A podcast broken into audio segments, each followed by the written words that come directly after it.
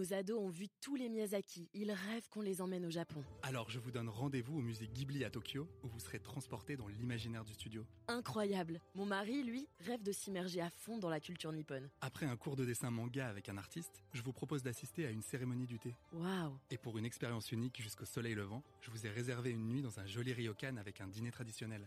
Je nous y vois déjà. Avec Marco Vasco, ne rêvez plus, vivez votre voyage l'esprit libre. Au rendez-vous sur marcovasco.fr pour imaginer votre prochain voyage sur mesure. Les podcasts du Figaro. Conférences interdites, intellectuels vilipendés, personnalités publiques sommées de s'excuser pour un mot jugé offensant, les attaques à la liberté d'expression ne sont pas circonscrites au temps des gardes rouges. Chaque époque connaît des ennemis de la liberté. Profondément, demandons-nous pourquoi est-ce qu'il faut préserver la liberté d'opinion?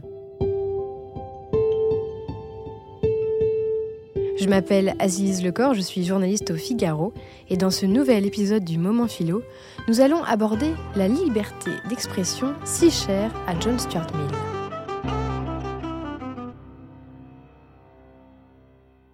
Dans De la liberté, publié en 1859, le philosophe utilitariste expose la nécessité de préserver les opinions.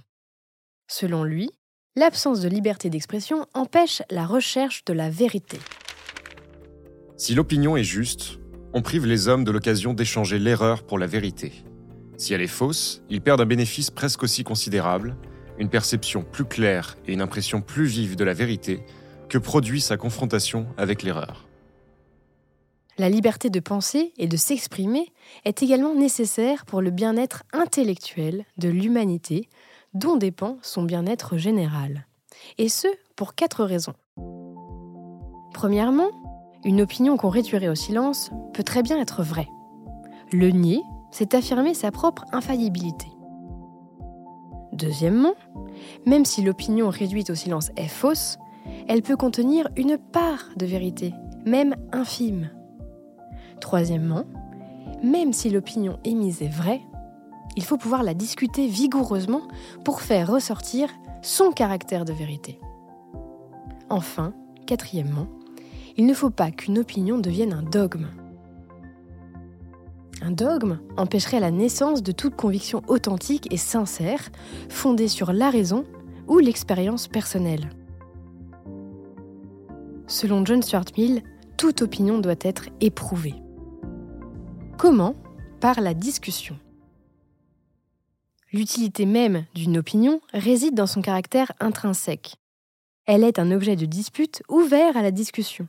La discussion empêche les individus de devenir ce que Mill nomme des purs esclaves du lieu commun ou des opportunistes de la vérité. L'uniformisation des caractères est une exigence qui croît par ce dont elle se nourrit.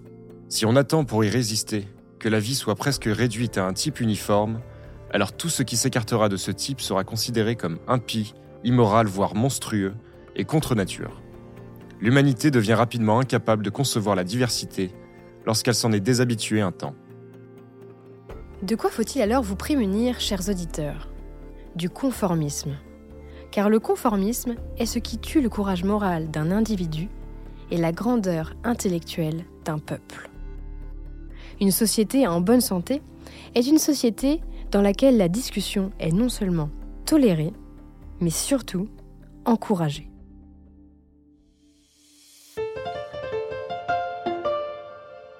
Si ce podcast vous a plu, retrouvez le moment philo sur lefigaro.fr et sur toutes les bonnes plateformes d'écoute. À bientôt!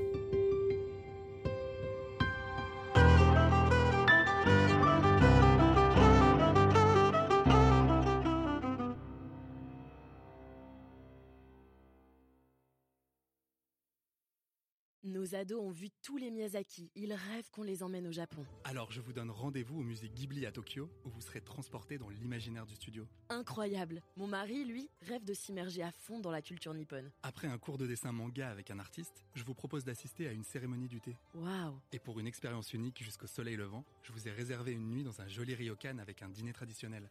Je nous y vois déjà. Avec Marco Vasco, ne rêvez plus, vivez votre voyage l'esprit libre. Au rendez-vous sur marcovasco.fr pour imaginer votre prochain voyage sur mesure.